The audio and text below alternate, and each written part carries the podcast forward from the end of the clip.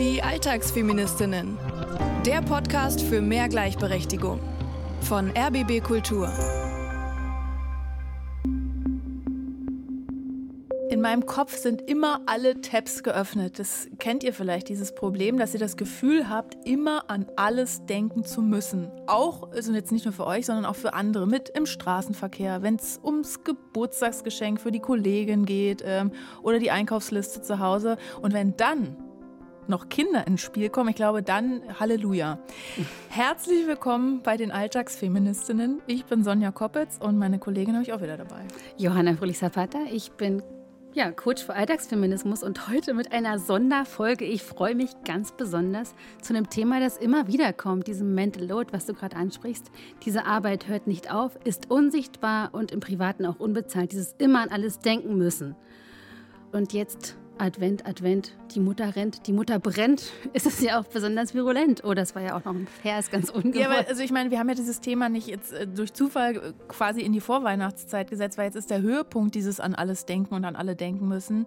Geschenkeschlacht, die Schwiegermutter nervt, äh, dann ist dieser Harmoniedruck, der auf diesem mhm. Fest lastet, ja auch noch. Deswegen heute Spezialfolge, kein Coachingfall, sondern der Fokus auf dieses Thema und wir haben die Mental Load Expertin. Patricia Kammer, ich bin schon auch ein bisschen aufgeregt. Ich glaube, ich bin rot. Man merkt es auch ein bisschen. Ja, oder?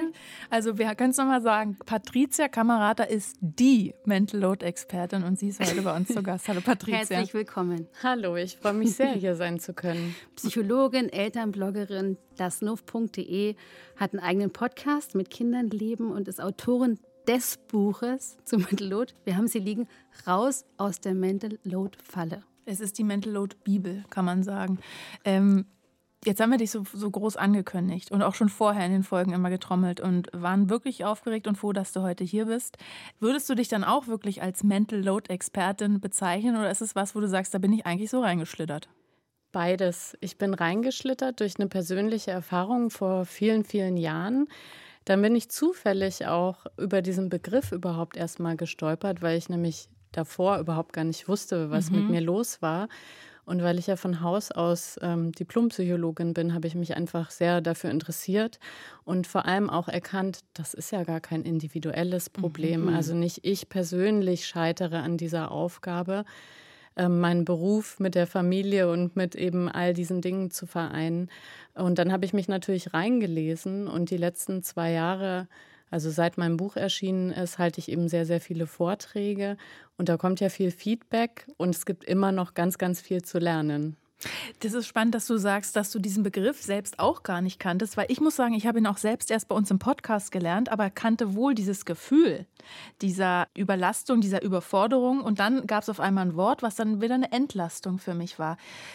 Du bist da reingeschlittert, kann man sagen, weil du das am eigenen Leib erfahren hast, du hast drei Kinder, um die du dich kümmerst und diese nie enden wollenden To-Do-Listen, die du hast du im Kopf. Du warst, äh, wie du schreibst, ein Automat für Futter und für Liebe. Kannst du uns mal ein Beispiel aus deinem Alltag nennen?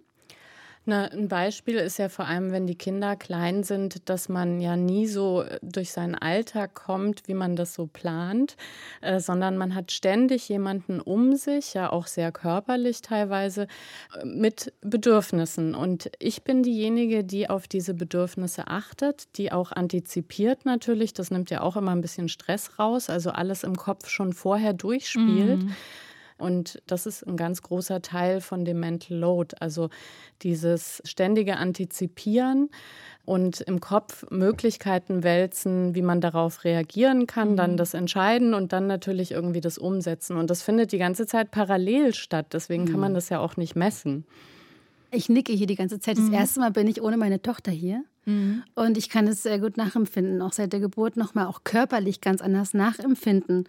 Wir hatten ja auch Alexandra hier im Podcast, die bei mir im Coaching war, sehr jung Mutter geworden, hat das Gefühl, obendrein auch noch auf vieles verzichten zu müssen. Das war die Folge 1. Jetzt wird abgerechnet, so viel ist deine Care-Arbeit wert. Dieser Stress, Arbeit, Jurastudium, kleines Kind, mhm. wow. Also ich habe wirklich oft geweint. Mhm. Also es war irgendwie funktionieren richtig viel. Und das hat auch so viel Wut in mir gemacht. Ich bin ein sehr gerechtigkeitsliebender Mensch. Ich gehe sehr gerne aus schon immer, mhm. dass ich das nicht ausleben konnte. Also mich selber, meine Freiheitsliebe konnte ich nicht leben. Und so hat er mich irgendwie indirekt in einer Art Zwang gehabt. Von Zwang war ja hier eben die Rede bei Alexandra. Sie hat richtig viel geweint. Wie weit kann denn Mental Load gehen? Oder wie weit ging Mental Load bei dir, bis du gemerkt hast, oh Moment mal, so kann es jetzt ja aber nicht weitergehen? Also das ging schon in eine ähnliche Richtung. Bei mir war das eher so eine ganz große Erschöpfung. Mhm.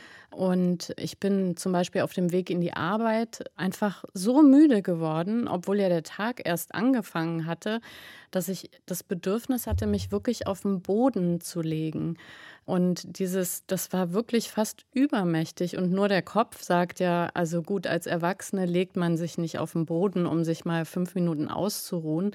Aber das war wirklich dieses ständig unter Strom sein und der Körper hat einfach ähm, ja eine Pause gewollt äh, und der Geist vor allem ja auch. Und ich habe damals gedacht, ich muss mich einfach noch besser organisieren. Ich muss mich zusammenreißen. Ich habe so gute Bedingungen gehabt, einen tollen Arbeitgeber, eine tolle Kita, also alles, was man sich wünschen kann, auch den Mann, der hilft zu Hause. Und ich dachte, nee, ich muss es einfach besser machen oder vielleicht einfach insgesamt weniger hm. machen. Ja, also ich glaube, ich bin da damals wirklich an einem Burnout vorbeigeschlittert, mhm. würde ich sagen. Mhm. Vielleicht ist auch genau dieses Weg von der Selbstoptimierung hin mhm. zu einem Sensibelwerden, diese Selbstsensibilisierung zu schulen, auch Teil dieser Arbeit, die wir machen im feministischen Coaching, aber auch mit diesem Begriff Mental Load, also sensibel zu werden für dieses was bedeutet das für mich? Ich kann das nachfühlen, diese Erschöpfung. Und ähm, an welchem Punkt bin ich da eigentlich gerade? Ich glaube, das ist eine ganz gute Frage auch, dieses, wie weit kann das eigentlich gehen? Und wie sehr hilft dann das Bewusstsein um dieses Phänomen? Es ist politisch. Mhm. Aber trotzdem, du hast ja beschrieben, so schön im Buch, was du eben auch nochmal gesagt hast, du, man kann sich als erwachsener Mensch nicht einfach morgens auf dem Alexanderplatz legen und nochmal schlafen, weil man so erschöpft ist. Warum eigentlich nicht? Es geht nicht, das sind die Konventionen irgendwie, man denkt so, aber was hast du denn dann gemacht? Na, ich bin tatsächlich meine To-Do-Listen und Verpflichtungen durchgegangen und habe geguckt, was kann ich weglassen. Mhm. Also ich war viele Jahre damals schon Elternsprecherin im Kindergarten beispielsweise.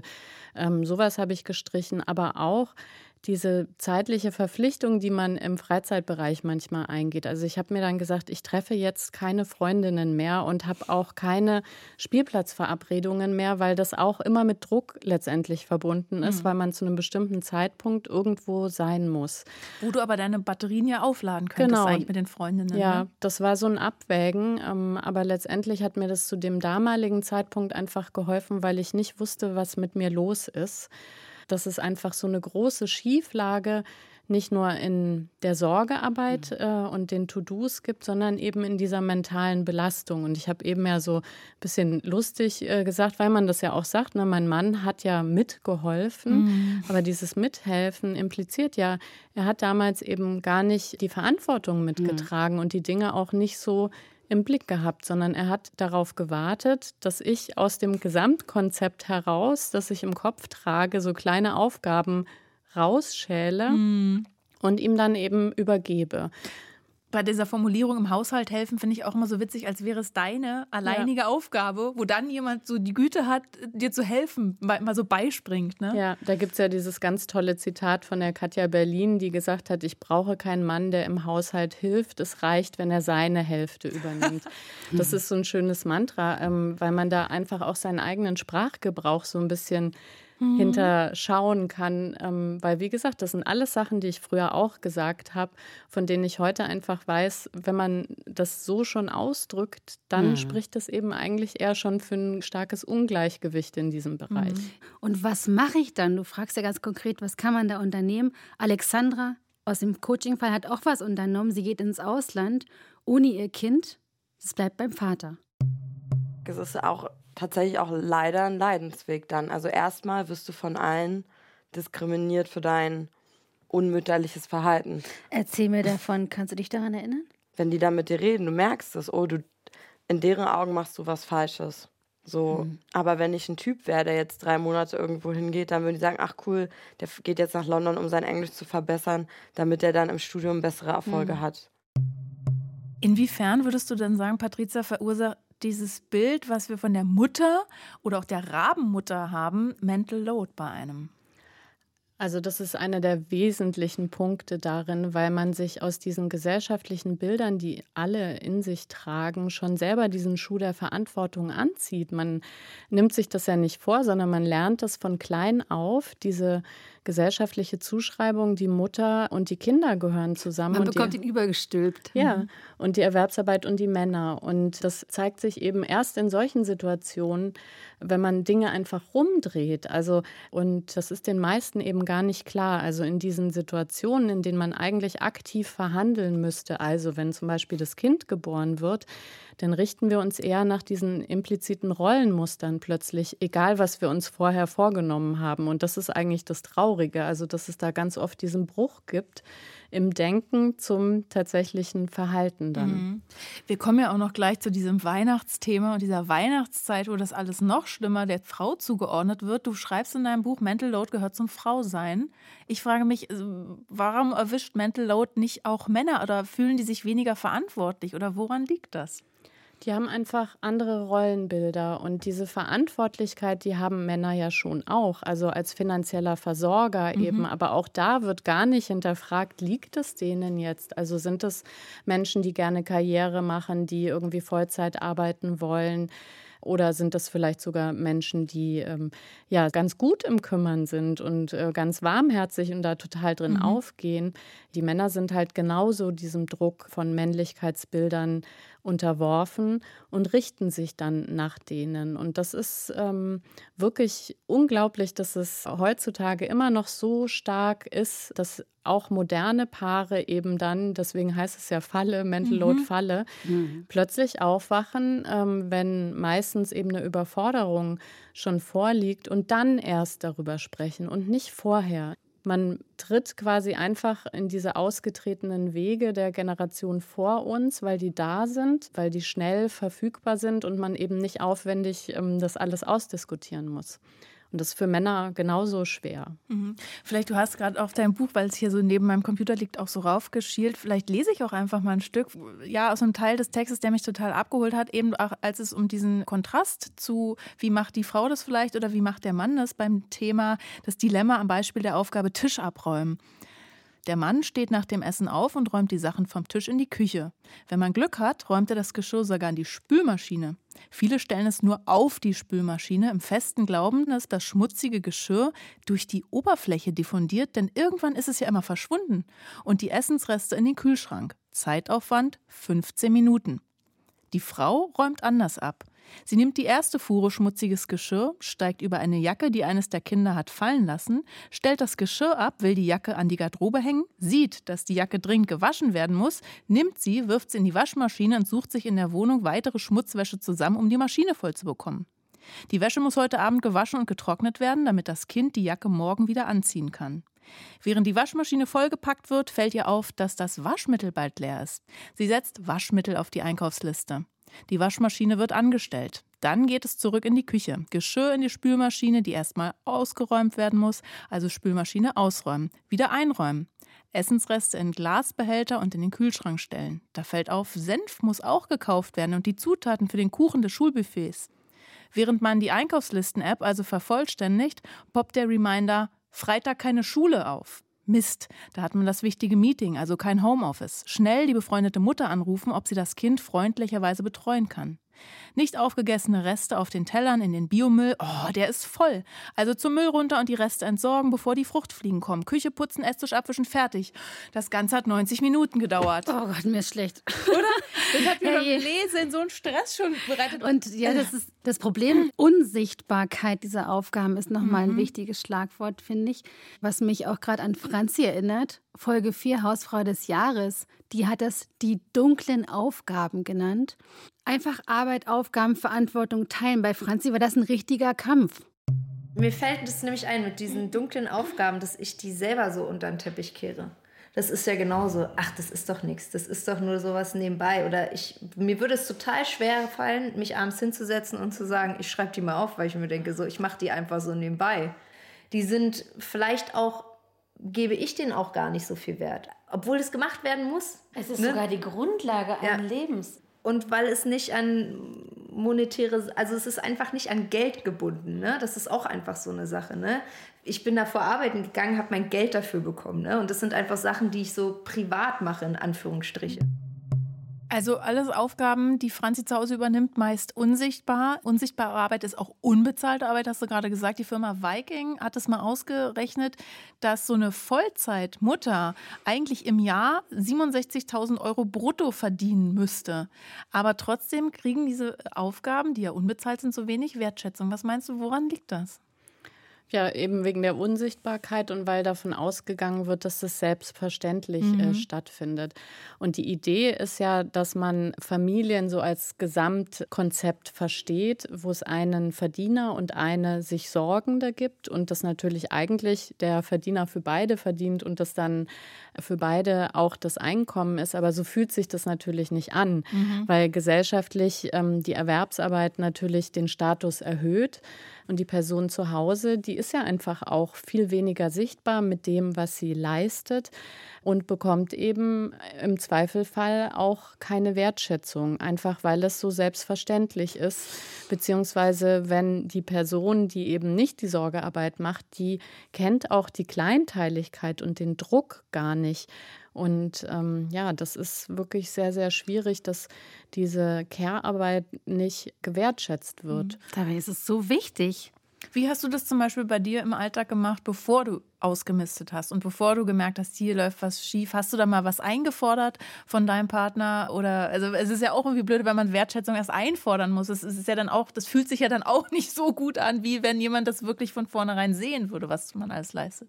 Also wie es langsam in die Überforderung ging, habe ich das massiv eingefordert. Mhm. Aber da gibt es auch diesen schönen Satz von dem Oskar Holzberg, das ist ein Familientherapeut, der gesagt hat, wenn aus Überforderung Forderung wird. Mhm. Und das finde ich ist auch so ein super Satz, weil das ist keine gute Gesprächsgrundlage. Mhm.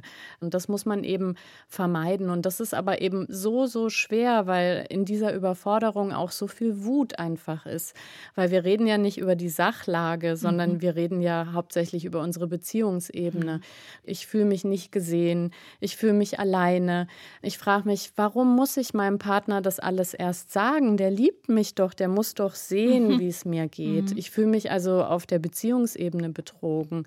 Und deswegen sind diese Gespräche so schwierig und wenn man da eben nicht noch die letzte Kraft zusammensammelt und sagt, hey, wir als Team gegen das Problem und nicht, ja, und nicht wir beide gegeneinander, ja.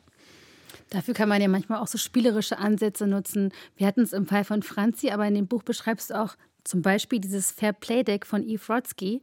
Das haben wir da auch vorgestellt in Folge 4. Bei diesem Kartenspiel geht es darum, die mentale Belastung sichtbar zu machen und zu teilen, diese Stapel gegeneinander abzuwägen.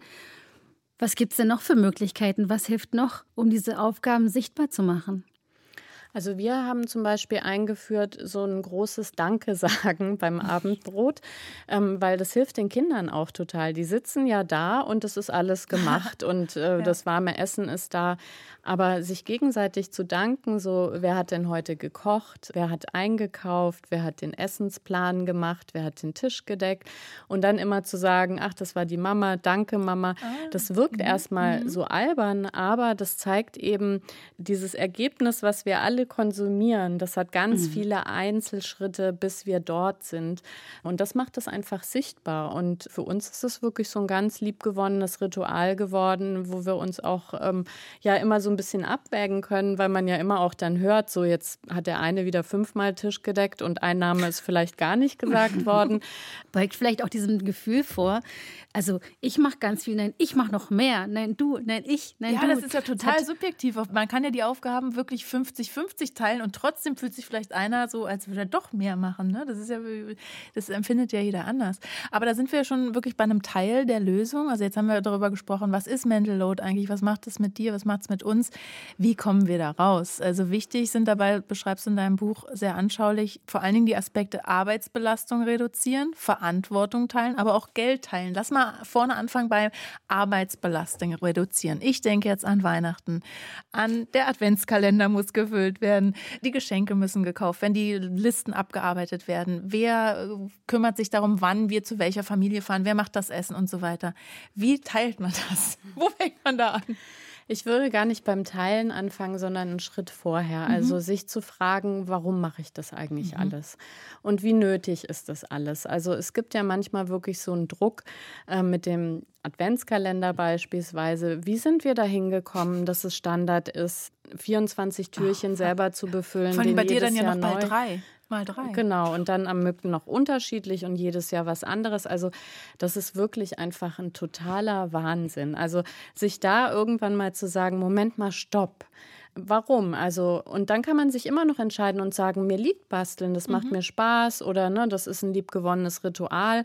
Aber nicht einfach machen, weil es alle machen, weil man das selber schon immer macht, sondern sich einfach fragen, wollen wir das wirklich oder können wir das irgendwie anders machen. Also wir zum Beispiel, wir feiern Familienweihnachten einfach irgendwann, wenn es passt, wenn alle Zeit haben. Das heißt meistens Ende Februar oder so. Also es ist meistens schon so Anfang Dezember. Jeder bringt irgendwie was mit. Ich musste mich da auch total frei machen von, ich will eigentlich eine Excel-Liste, wo ganz genau drin steht, wer was mitbringt und so. Aber die Zeit hat gezeigt, wir haben dann nicht fünfmal Klöße und drei Kuchen, sondern es geht irgendwie immer auf. Ähm, es ist nicht so, wie ich mir das früher vorgestellt habe. Aber es ist so viel entspannter. Und dann quasi sind wir so Anfang Dezember fertig mit unserem Familienweihnachten und können in die Welt mhm. gucken und uns wundern, wie die anderen gestresst sind. Also das ist ganz lustig. Und wenn man sich dann für einzelne Dinge entscheidet, die zu tun, dann ist bei der Aufteilung tatsächlich wichtig, dass man eben nicht die eine Person hat, die das Gesamtkonzept im Kopf mhm. hat und ein Helfer, also eine Hierarchie, sondern dass man mal einmal zusammen bespricht, so was sind denn die Punkte und dann gibt man das Thema ganz ab als Aber Prozess. warum ist denn das immer so schwer? Dieses Delegieren finde ich. Also du kochst die Gans. Und ich bin dann aber auch mit dem Ergebnis, das muss ich ja dann so kaufen. Die Gans ja. ist dann vielleicht nicht nach meinem Geschmack, aber das muss ich Oder dann annehmen. Verkohlt. Ja. Warum ist es so schwer? naja, weil wir haben da natürlich auch Erfahrungswerte und einen Kompetenzvorsprung. Und das ist ja wie im Job. Man hat durch Trial and Error tatsächlich eigentlich immer eine ganz gute Lösung mindestens gefunden. Und wenn jemand diese Kompetenzen alle vielleicht noch nicht hat, dann ist es am Anfang auch so ein bisschen holprig. Aber es ist ganz wichtig, dass die Person, die das eben neu übernimmt, von der Planung nicht nur eben die Umsetzung, sondern immer Planung, Umsetzung und auch das Notfallprogramm. Also wenn dann die Gans verbrannt ist, dann nicht eben Feuerwehr spielen, sondern sagen, dann muss sich die Person selber was es gibt ausdenken. noch ganz viele andere Bestellservice. genau. genau. Und man selber hängt aber ja natürlich an diesen Themen noch ganz stark dran, weil man sie jahrelang gemacht hat, weil man sich optimiert hat, weil man natürlich mhm. ganz viel Hintergrundwissen hat, wenn man ein Kleinkind hat und man weiß, das mag ein bestimmtes Gemüse, bei uns ist das Brokkoli lustigerweise, was alle anderen Kinder nicht mögen, und das ist dann zu dem Fest nicht da, dann ist das Kind wahnsinnig enttäuscht und diese, diese Erfahrungswerte hat man und deswegen neigt man dann dazu in dieser Übergangsphase, dass man das ja gut meint, ähm, aber dann doch oft zu gut meint und dem anderen keine Freiräume lässt. Und da ist es ganz wichtig, dass man eben so eine Art Endzustand bespricht, aber eben nicht sagt, du diese 100 Punkte, das wäre gut, wenn du das erfüllst, sondern dass man eben sagt, du für ein schönes Weihnachtsessen ist für mich zum Beispiel wahnsinnig wichtig, dass wir einen Nachtisch haben oder es gehört immer Klöße in meinem Kopf dazu, aber eben, dass man sich so auf zwei, drei Eckpfeiler verständigt mhm. und den Rest als Gestaltungsspielraum auch überlässt. Und wenn es einem dann immer noch schwer fällt, wirklich auch räumlich sich zu trennen, ja, also nicht dem Partner die ganze Zeit über die Schulter gucken, macht er das auch richtig, sondern einfach sagen, der Engel, der hängt immer oben rechts. ja, aber es ist schwierig, wenn man den da zehn Jahre lang hingehängt hat. Dann, äh, also ich kenne das nach wie vor dass man dann irgendwie schon immer denkt, eigentlich gehört der Engel dahin. Aber man muss die Erfahrung machen, dann hängt der dann mal ganz woanders und das Weihnachten war trotzdem schön. Ich habe trotzdem die ganze Zeit habe ich noch eine gemeine Frage dazu im Kopf. Also wir haben jetzt gelernt, okay, wir fangen erstmal an, die Arbeitsbelastung zu reduzieren, eben vielleicht kein gebastelter Adventskalender. Was an Arbeiten übrig bleibt, das versuchen wir zu teilen, zu besprechen, zu delegieren. Aber was, wenn die geteilten Sachen von niemand anderem gemacht werden? Also wenn der Nikolausstiefel wenn der leer bleibt, der Nikolausstiefel. Also da muss man sagen, also im Notfall das wirklich auch mal aushalten. Aber das ist natürlich bei bestimmten Themen sehr schwer auszuhalten. Also wenn man anfängt umzuverteilen, und zum Glück gibt es so viele Aufgaben, die man loswerden kann, vielleicht erstmal mit diesen Aufgaben anfangen, wo nicht so viel Herzblut dran hängt. Klopapierrolle ja zum Beispiel, beschreibst du im Buch als Beispiel. Dass man das auch mal aushalten kann, wenn die Klopapierrolle leer dasteht und keine neue hingelegt wird. Genau, dass man sich seine eigene Rolle irgendwo in den Schrank räumt aus Sturheit. Nee, ich meine, wir lachen ja und das klingt so banal, aber es ist ja wirklich, ja, ja. worüber, was man dann mal aushalten muss an einem kleinen Beispiel, ne? Ja. Genau, also dass man es auch nicht immer ähm, so im Vorhinein dann auch alles erledigt, weil man befürchtet, es könnte jemand nicht erledigen. Da helfen übrigens diese Karten von Eve Rodsky auch, weil man bestimmte Aufgaben claimen kann. Also ähm, das ist bei uns nämlich lange ein Thema gewesen, dass ich einfach immer zu schnell in der Abarbeitung von Themen war und der Partner gesagt hat, wie soll ich denn schaffen, die Spülmaschine auszuräumen, weil wenn ich einmal irgendwie mich am Kopf kratze, hast es du schon gemacht, sprich, dann kommt so ein Kleber drauf Spülmaschine oder Waschmaschine bin ich jetzt zuständig mhm. und dann darf ich da nicht ran. Und das, das hilft auch total gut. Ja, die Männer, wir hatten ja auch erst, muss man ehrlich sagen, einen Mann im Podcast. Philipp. Genau. Der hat einen echt guten Willen gezeigt bei der gerechten Aufteilung. Mm, und bei der praktischen Umsetzung war es schwierig. Philipp war in Folge 9 bei mir im Coaching. Er will feministische Vaterschaft leben, stößt aber trotzdem an Grenzen mir war von Anfang an klar, dass ich da sein will, wenn das Kind kommt und auch in der Zeit danach. Mhm. Und das war auch der Wunsch meiner Freundin, dass wir das gemeinsam erleben. Also nicht nur erleben, dass wir auch die Aufgaben teilen, dass wir beide gleichberechtigt, möglichst gleichberechtigt von Anfang an dabei sind. Mhm. Nur was halt dann dazu kam zu dieser Theorie, ist halt dann wirklich die Aushandlung, also wie läuft denn dieser Alltag eigentlich ab? Ne? Also wer steht denn auf, wenn das Kind schreit und wer macht die Wäsche und wer geht einkaufen und so weiter. Und diese fixe Idee, und ich muss wirklich sagen, fixe Idee, weil, weil die war halt von Anfang an da, dass wir dieses gleichberechtigt so aufteilen, die hat mich am Anfang auch ein bisschen kirre gemacht, ne? weil klar, stillen kann ich nicht, aber dann habe ich immer versucht, so die Sachen gegeneinander aufzuwiegen. Ja, und leider, das äh, schreibst du auch im Buch, gibt es gegen Mental Load nichts von Ratiofarm, also Pari Pari akut muss noch erfunden werden. Du schreibst Mental Load reduzieren geht nicht ohne ständiges Sprechen und neu verhandeln. Jetzt ist es ja sehr individuell, was fair geteilt ist, also was fair teilt ist. Philipp wiegt hier das eine gedanklich gegen das andere auf. Wie findet man denn in der Partnerschaft so einen gemeinsamen Nenner?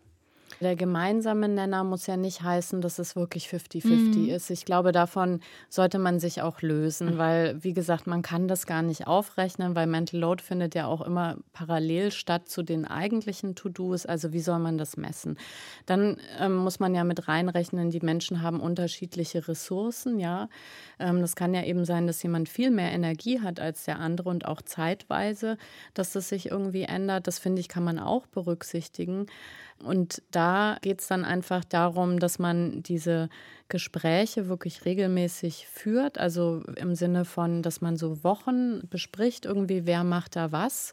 Da habt ihr doch bei euch in der Familie auch einen totalen Plan, ne? So mhm. wann ihr, also so Wochengespräch, erzähl mal, wie ihr das handhabt. Genau, also ähm, wir haben einen festen Tag in der Woche, das ist in der Regel der Sonntag, wo wir uns zusammensetzen und gucken, was kommt jetzt so in der nächsten Woche auf uns zu und wer ist dann dafür verantwortlich.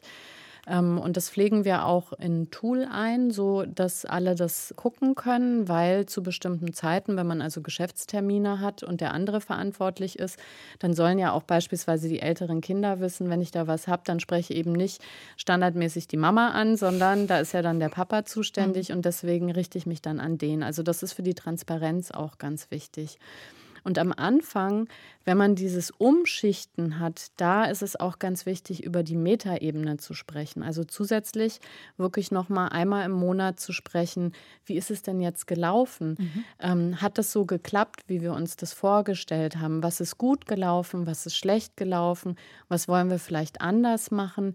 Wo wollen wir Aufgaben ganz bewusst mal auch tauschen, um Kompetenzen aufzubauen und den Kindern eben auch zu zeigen, Schön. die Mutter kann sich genauso mhm. auch um ein kaputtes Fahrrad kümmern, wie der Vater auch einen Kuchen backen kann. Welche Weihnachtsaufgabe habt ihr zuletzt getauscht? Ähm, den Weihnachtsbaum tragen. Davon gab es einen Post auf Instagram, kann man nachschauen. Habe ich vor Augen, weil ich das sehr, sehr schön. fand. das, das, ja, ich fand, ich äh, kam mir auch vor wie so ein ähm, wie ein Holzfäller, ne? Also als hätte ich den Baum selber geschlagen auch. Genau. Also ähm, ja, wir tauschen tatsächlich relativ oft äh, und deswegen haben wir das jetzt im Endstadion unserer Ausgeglichenheit eigentlich wiederum seltener. Mhm. Aber dieses Tauschen ist einfach wirklich auch wichtig, weil man dazu neigt, auch so Vorlieben zu haben und das so an sich zu reißen. Also auch die schönen Aufgaben muss man tauschen. Das ist nämlich das Ding. Also man hm. darf nicht nur die anstrengenden Dinge tauschen, sondern auch die, die beide total gerne mögen. Und das ist bei uns beispielsweise das Weihnachtskartenschreiben. Und auch da, das ist ja schon viel Arbeit, mhm. wenn man sagt, ich will jetzt ja einmal im Jahr wenigstens alle Familienmitglieder und alle Freundinnen irgendwie mit Karten beglücken ähm, dass man sich da nicht hinsetzt und dann plötzlich die 30 Karten geschrieben hat und die dem Partner zuschiebt und sagt, oh, das war echt ganz schön viel Arbeit, du kannst jetzt noch unterschreiben. und der Post in die Kälte. Äh, und äh, genau, und der dann sagt, Moment mal, das ist eben genau die Aufgabe, die mir auch Spaß macht. Und die muss man dann auch mal tauschen. Gar nicht so einfach, auch mit diesem Nenner und dem 50-50 ist auf unserem Cover drauf, aber eigentlich müsste da stehen 100-100. Hm. Auch eine schöne Erkenntnis einer Klientin mal, vor allem weil es ja auch in unterschiedlichen Lebensphasen unterschiedlich belastbare PartnerInnen dann mhm. gibt. Also was, wenn eine Partnerin, ein Partner krank ist? Wir hatten es hier in Folge 6 ungleich gleich. Was, wenn eine Person psychisch erkrankt ist? Manchmal ist es einfach das Totschlagargument. Wie kann mein Mann, wie können wir uns das 50-50 aufteilen, wenn er aber krank ist? Wenn er von seiner Zeit, mhm. die wir gemeinsam verbringen, einfach 70 Prozent der Zeit mindestens entweder depressiv oder manisch ist. Iris und ihr Partner haben eine Tochter. Iris arbeitet inzwischen wieder, aber ihr wird oft ganz schlechtes Gewissen gemacht, ausgerechnet von ihrer Mutter. Meine Mutter zum Beispiel sagt halt auch regelmäßig, ja, sie braucht dich vielleicht und äh, das ist jetzt vielleicht äh, psychosomatisch, dass sie jetzt wieder Schnupfen hat und mhm. ich möchte arbeiten und meine Mutter stellt mich dann so ein bisschen da, als wäre ich so eine taffe Businesswoman wäre, die äh, über, über ihre Tochter hinweg ihre Karriere ähm, in Anführungsstrichen durchboxen will. Also eigentlich Allyship Fehlanzeige an dieser Stelle. Wie wichtig sind denn eigentlich Verbündete, wenn man sich überfordert fühlt und der Partner oder die Partnerin nicht gleich mitzieht? Also wenn es darum geht, Mental Load zu reduzieren. Was mache ich denn dann? Also die Verbündeten sind da ganz zentral. Ich habe jetzt spontan auch an Alleinerziehende mhm. einfach gedacht, die ja gar keinen Partner mhm. zum Teilen haben und die ja wirklich einfach den ganzen Mental Load sowieso tragen müssen. Und da ähm, hoffe ich immer sehr, dass es die Möglichkeit gibt, ein Netzwerk aufzubauen. Und zwar nicht nur, ähm, dass die Alleinerziehenden das tun, sondern dass man sich auch als Solidargemeinschaft sieht, zum Beispiel im Kindergarten oder so, dass man eben sagt, Alleinerziehende, die sind von bestimmten Aufgaben, also von der Pflicht dieser Erfüllung, einfach grundsätzlich mal mhm. ausgeschlossen, mhm. weil die, die eben diese große Last haben. Die haben ja auch oft noch oder in fast allen Fällen noch die finanzielle Belastung on top. Also da ist wirklich 100, 100 und zwar mhm. auf einer Person. Und da ist es so wichtig, dass sich eben in Gemeinschaften, in der Schule, im Kindergarten die anderen Eltern daran erinnern, das so ein bisschen mitzutragen und dass man als Freundin einer Alleinerziehenden beispielsweise auch gar nicht so sehr immer wartet, ob die fragt, sondern einfach mal Vorschläge macht und dem so ein bisschen vorher ähm, greift und guckt. Also das ist ja auch in vielen anderen Situationen Wochenbett oder so, mhm. würde mir mhm. da auch einfallen, mhm. wo ja oft dann die Männer doch schon wieder auch arbeiten sind und man selber in so einer ja, körperlich geschwächten äh, Form ähm, sich dann auch noch auf ein Neugeborenes einstellen. Da sind einfach Freundinnen und Freunde so, so wichtig und toll, wenn man die hat, wenn die einen zum Beispiel wirklich mit sowas Banalen, in Anführungszeichen, wie mit Essen versorgen. Das hast du doch auch gerade, Johanna, ne? eine Freundin im Wochenbett, wo du Suppe vorbeibringst. So ja. Das ist ganz ich, toll. Ich denke auch, das ist so dieses, wo du gesagt hast, ich habe dann geschaut, welche Aufgaben kann ich weglassen bitte nicht äh, die Isolation äh, wählen, stattdessen vielleicht weniger Plätzchen backen und lieber kaufen. Hier haben wir zum Beispiel auch gerade um Weihnachtsstimmung. Komm, ich nehme auch. Ja, man kommt ja nicht ran hier. Wir haben extra weihnachtlich dekoriert. Hier mit Flackerlicht und gekaufte Kekse. Jetzt kommen wir auch schon fast so ein bisschen zum Fazit, weil also wir sind kurz vor Weihnachten. Ich habe schon gesagt, für viele doppelt, dreifach Stress mit Geschenken, Deko, Essen, deswegen einfach mal die gekauften Kekse.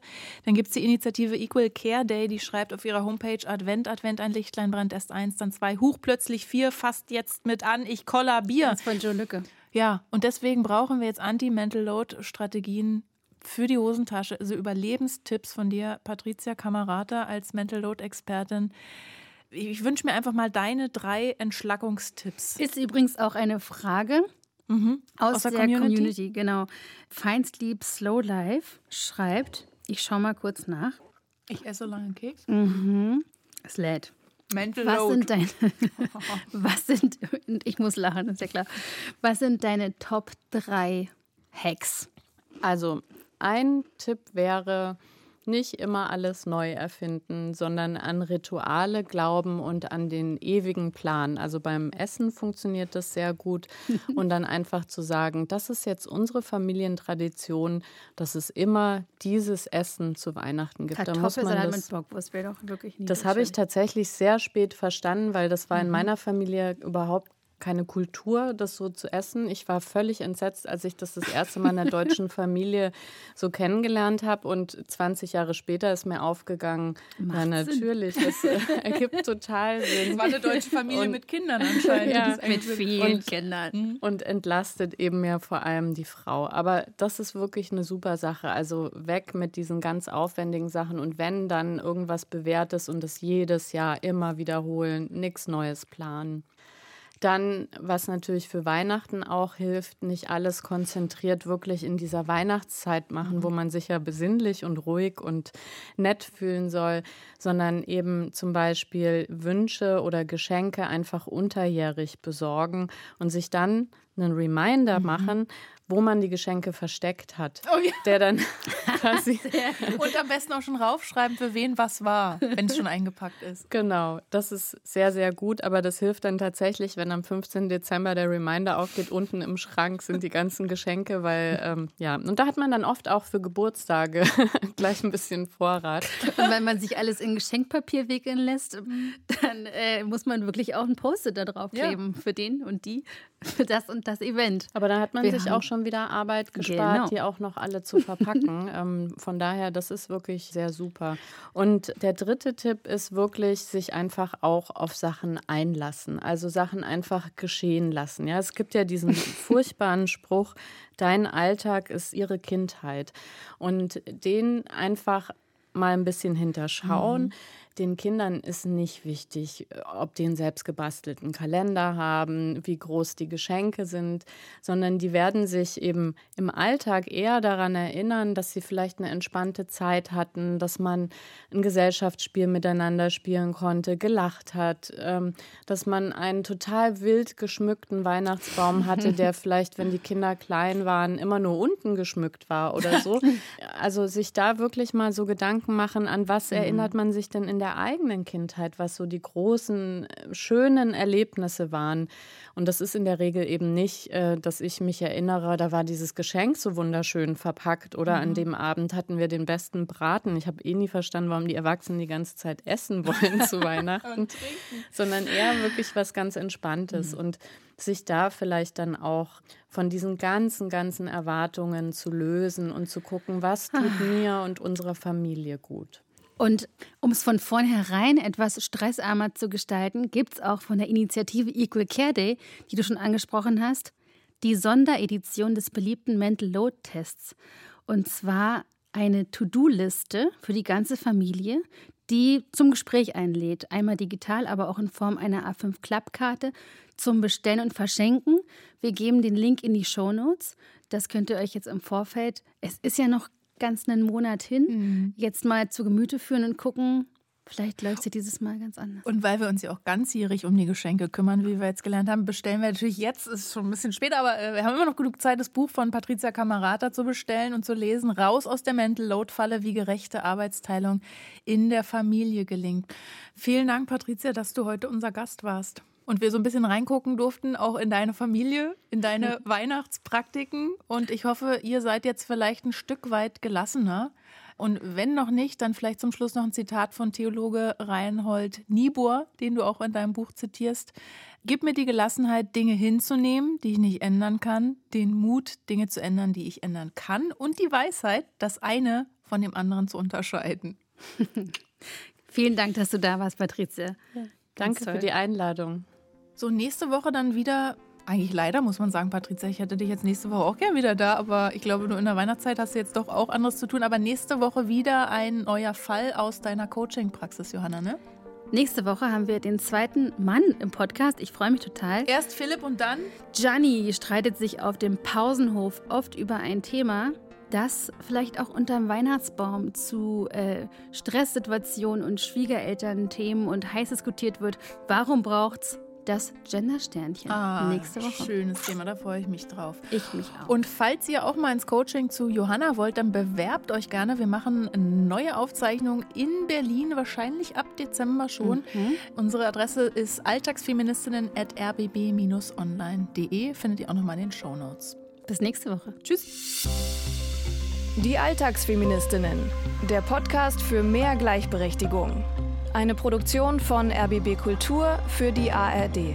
Mit Sonja Koppitz und Johanna Fröhlich-Zapata. Redaktion Franziska Walser und Romy Sigmüller.